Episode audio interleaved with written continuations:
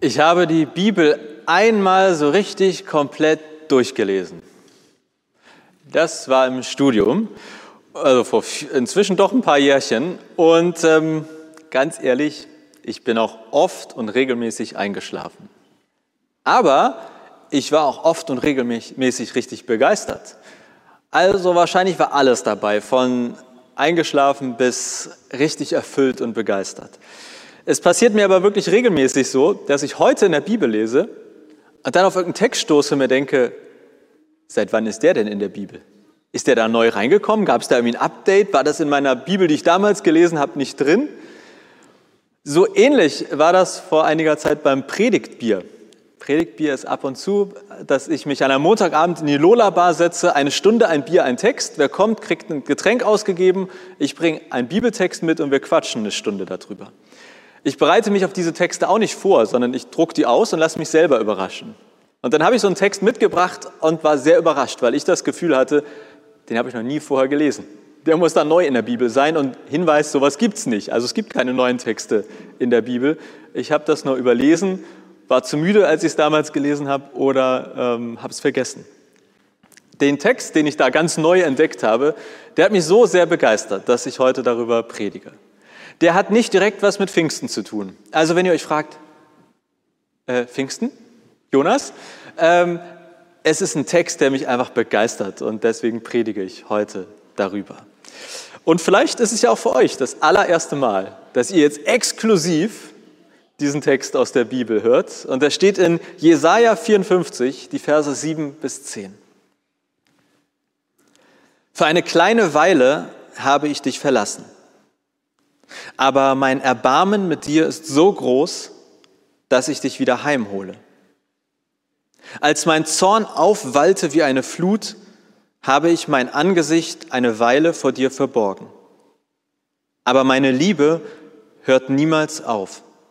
Darum habe ich Erbarmen mit dir. Das sagt der Herr, dein Befreier. Ich verhalte mich wie zur Zeit Noahs Damals habe ich geschworen, die Flut, die über Noah gekommen ist, soll die Erde nicht noch einmal überschwemmen. Jetzt schwöre ich, ich werde nicht mehr zornig auf dich sein und dir nie mehr drohen. Berge können von der Stelle weichen und Hügel ins Wanken geraten. Aber meine Liebe weicht nicht von dir und mein Friedensbund wankt nicht. Das sagt der Herr, der Erbarmen mit dir hat. Das ist der Text, den ich neu entdeckt habe. Vielleicht sagt ihr, lese ich jeden Abend, kenne ich. Aber ich finde, hier sind äh, viele richtig schöne, spannende Dinge drin. Ich predige ja gern etwas länger, aber so lange dann doch nicht, dass ich über alles, was ich daran spannend finde, predigen kann. Aber jetzt das Best-of. Das, was ich an diesem Text am wichtigsten finde. Und da erstmal vorweg, gelten diese Sätze eigentlich überhaupt für uns? Also an wen ist das denn ursprünglich geschrieben? Altes Testament, Jesaja, ein Prophet. Und diese Worte sind an das Volk Israel gerichtet. Also Altes Testament, grundsätzliche Vorstellung, Gott hat ein Volk auserwählt, das ist seins. Alle anderen doof, Israel super.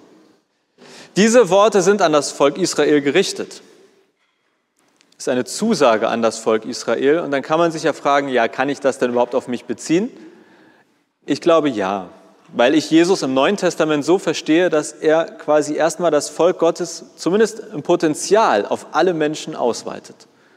Und dass es nicht mehr das eine von, Volk, von Gott auserwählte Volk gibt, sondern dass wir mindestens alle von Gott auserwählt sein können oder von Gott alle auserwählt sind. Das streiten sich die Theologen manchmal. Das ist für heute nicht wichtig. Ich glaube ja, diese Aussagen können mindestens auch für uns gelten. Dennoch der historische Kontext in aller Kürze. Ganz am Anfang heißt es, für eine kleine Weile habe ich dich verlassen. Und das bezieht sich auf einen nicht nur historischen Moment, sondern eine historische Zeitspanne, das sogenannte babylonische Exil. Soweit wir heute wissen, eines der einschneidenden Erlebnisse oder Dinge, die dem Volk Israel passiert sind. Ein Großteil des Volkes wurde aus der Heimat vertrieben nach Babylon. Deswegen babylonisches Exil und für eine, für, für eine sehr lange Zeit eben ein Großteil des Volkes war nicht in der Heimat.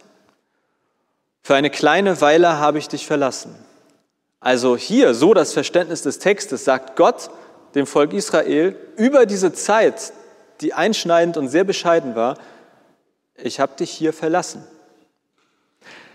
Das klingt hart und eben habe ich gesagt, diese Texte gelten auch für uns. Heißt also auch, dass für uns gilt, Gott könnte uns heute mal für eine kleine Weile verlassen? Ich glaube nicht äh, und sage dazu aber gleich mehr.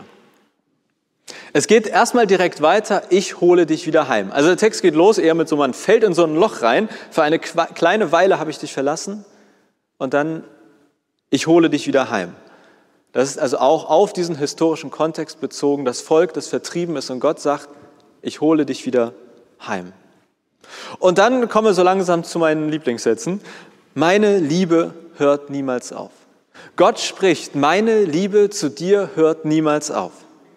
Das sagt er erstmal zum Volk Israel, zum damaligen Volk Gottes. Aber ich glaube, dass wir uns das heute auch zusagen lassen dürfen. Gott spricht zu dir, meine Liebe hört niemals auf. Was kann man sich von so einer Aussage kaufen? Also wenn jemand zu euch sagt, meine Liebe zu dir hört niemals auf, dann hat man mindestens sozusagen die Möglichkeit, ich kann darauf vertrauen, ich kann irgendwie skeptisch sein, aber versuchen zu vertrauen, ich kann es auch anzweifeln und sagen, sowas geht nicht, sowas gibt es nicht. Erstmal ist es eine Zusage oder vielleicht auch ein Versprechen, und so eine Zusage oder so ein Versprechen, das muss sich im Zweifel beweisen. So ein Satz kann man sagen, aber ob er sich bewahrheitet, ob er sich mit Leben füllt, ist immer eine andere Frage. Ich bin mir relativ sicher, dass die meisten von euch, dass die meisten von uns aus unserem Leben zumindest ähnliche Sätze kennen. Also bei jeder Trauung, die ich mache, da sagen sich im Prinzip zwei Menschen, bis ans Ende unseres Lebens, bis das der Tod uns scheidet. Also meine Liebe hört niemals auf, bis das der Tod sagt, jetzt ist Schluss. Aber meine Liebe hört niemals auf. Meistens traue ich ja relativ junge Menschen und ich finde das schön und bin auch immer ganz emotional. Tatsächlich finde ich diesen Satz viel beeindruckender, wenn ich Trauergespräche führe.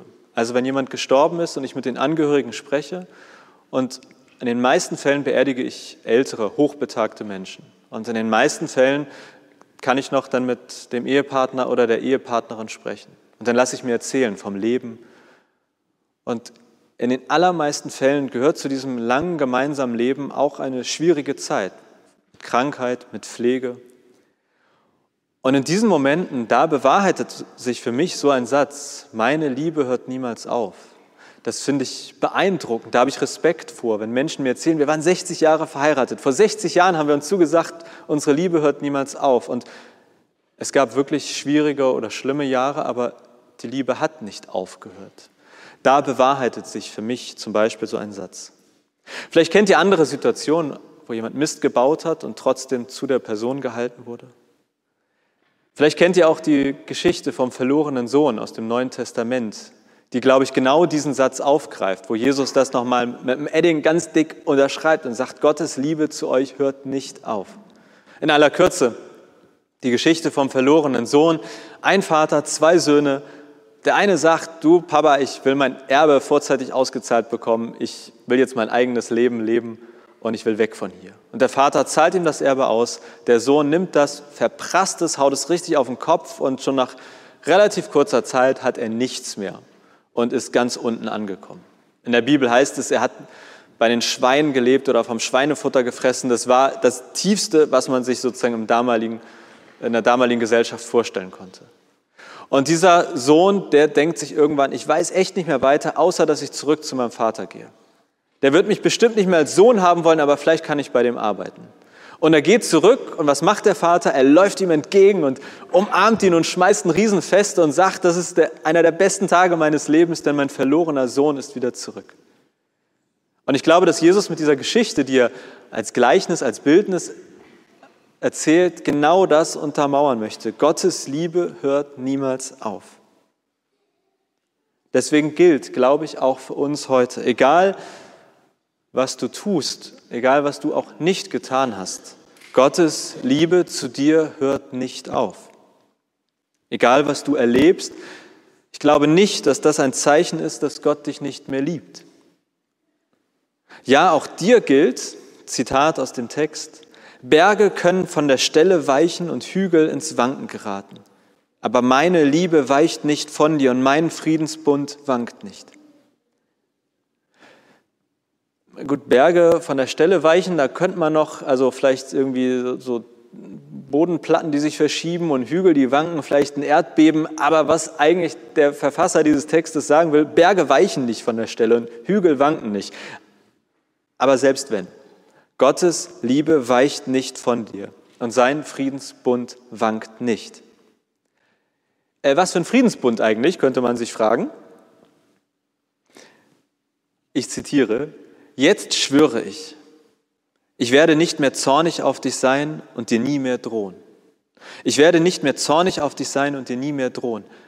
Das ist ein Friedensbund, eine Friedenszusage.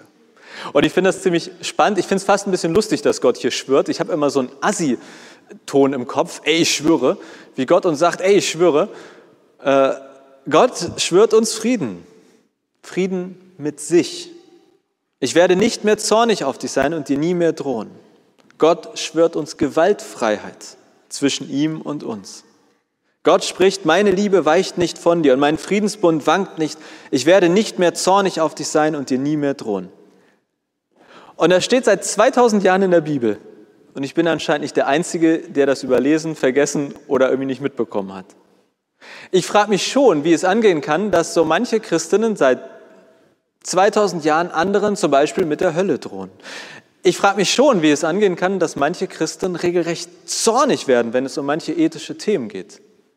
Ich hatte vor kurzem mit einem guten Freund in den USA gezoomt, äh, Videotelefonie, und der hat mir davon erzählt, was das bei ihm zumindest in der Gegend für ein krasses Thema ist, wie viele Christinnen gegen Abtreibung auf die Straße gehen. Und wieder richtig, also die schlagen sich nicht, aber es ist trotzdem Gewalt auf eine Art in der Luft. Der Gott der Bibel ist nicht zornig auf dich aber auch nicht auf andere. Der Gott der Bibel droht dir nicht, aber eben auch nicht anderen. Gott ist Liebe, das kann eine Floskel sein, das kann man so hören, das kann man zur Hochzeit sagen und alle denken sich, ah, Gott ist Liebe. Aber wenn wir heute sagen, Gott ist Liebe, dann müssen wir, glaube ich, mit bedenken, wo das herkommt, dass Gott Liebe ist. Nämlich aus der Vorstellung oder aus dem Erfahren, wie wir es hier im Alten Testament lesen, dass Gott auch nicht Liebe sein könnte. Gott kann zornig sein. Gott kann Sintfluten schicken. Gott kann drohen. Gott kann sich abwenden. Aber dieser Gott sagt, ey, ich schwöre, mein Friedensbund wankt nicht. Ich schwöre, meine Liebe zu dir hört nicht auf. Diese Botschaft, Gott ist Liebe, ist umso größer, je klarer einem wird, dass dieser Gott auch anders könnte oder dass er vielleicht sogar mal anders getan hat. Also, wenn wir im Neuen Testament Liebe, Liebe, Liebe lesen und uns freuen und die Verse zur Trauung aussuchen, ich glaube, dass es umso mächtiger wird, je klarer uns wird, woher dieses Gott ist Liebe kommt. Vielleicht bleibt die, oder vielleicht ist die Frage noch zu klären, warum eigentlich, also wieso ist Gott nicht mehr zornig oder wieso droht er nicht mehr? Und für mich steht da ein Wort im Mittelpunkt und dieses Wort ist Erbarmen. Erbarmen. Das steht nämlich am Anfang, in der Mitte und am Ende dieses Textes, den ich überlesen hatte und neu entdeckt habe.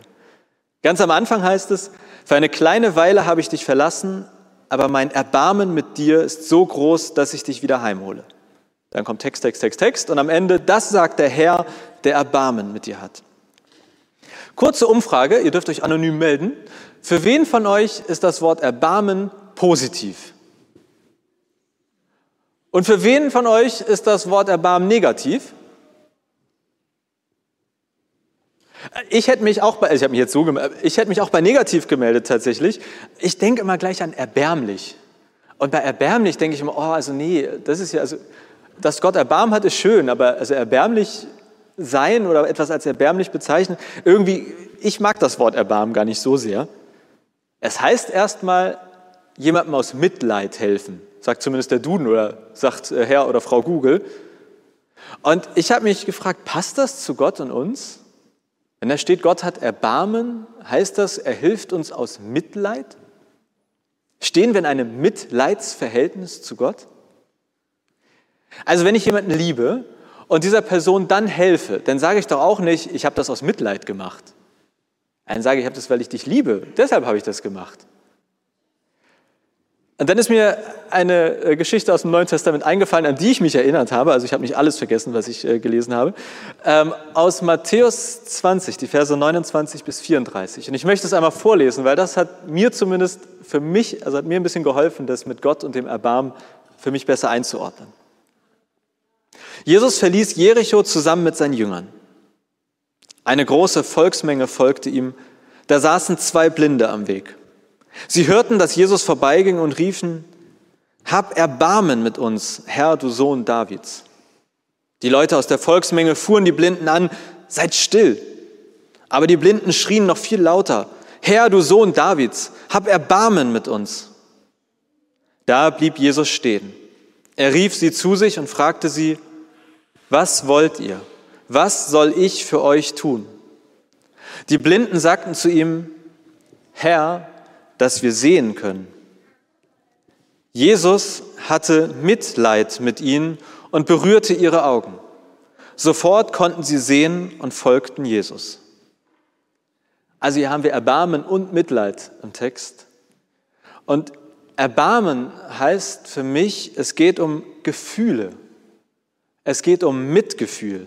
Also in dieser Geschichte, diese Frage von Jesus, was wollt ihr, was soll ich für euch tun? Da kann man sich ja fragen, Jesus, bist du blind? Also da sind zwei Blinde und sagen, hab Erbarm mit uns. Und er fragt, was, was wollt ihr eigentlich? Also irgendwie HSV-Karten, irgendwie, was, was ist das? Und sie sagen, Herr, wir wollen sehen können. Und Jesus hatte Mitleid mit ihnen und berührte ihre Augen. Sofort konnten sie sehen und folgten Jesus. Erbarmen heißt für mich, Gott hat Mitgefühl. Gott fühlt mit uns. Gott fühlt mit dir. Also Mitleid im Sinne von Mitleiden. So wie man mit seinen Kindern vielleicht mitleidet, mit den Eltern, mit guten Freunden. Man kann auch mit Fremden ernsthaft und authentisch mitleiden. Mitleiden heißt immer mitfühlen, Anteil nehmen an dem, was dort geschieht. Deshalb ich glaube, es geht bei Gott und uns und dem Erbarmen nicht um ein Ich helfe nur aus Mitleid, was vielleicht so ein bisschen abwertend oder hierarchisch oder negativ wirken könnte. Gott ist Liebe, meint auch, Gott fühlt Liebe, Gott fühlt mit uns, mit dir. Und dieser mitfühlende Gott, der schaut dir quasi tief in die Augen und verspricht dir, meine Liebe hört niemals auf. Ey, ich schwöre, ich werde nicht mehr zornig auf dich sein und dir nie mehr drohen. Sei dir sicher, meine Liebe weicht nicht von dir und mein Friedensbund wankt nicht. Ja, ich habe einmalig die Sintflut geschickt. Ja, ich habe mich einmalig für eine Weile vom Volk Israel abgewendet. Aber damals habe ich geschworen, die Flut, die über Noah gekommen ist, soll die Erde nicht noch einmal überschwemmen. Und jetzt schwöre ich, ich werde nicht mehr zornig auf dich sein und dir nie mehr drohen. Berge können von der Stelle weichen und Hügel ins Wanken geraten. Aber meine Liebe weicht nicht von dir und mein Friedensbund wankt nicht. Und das alles sage nicht ich, sondern sagt der Herr, der Erbarmen mit dir hat. Amen.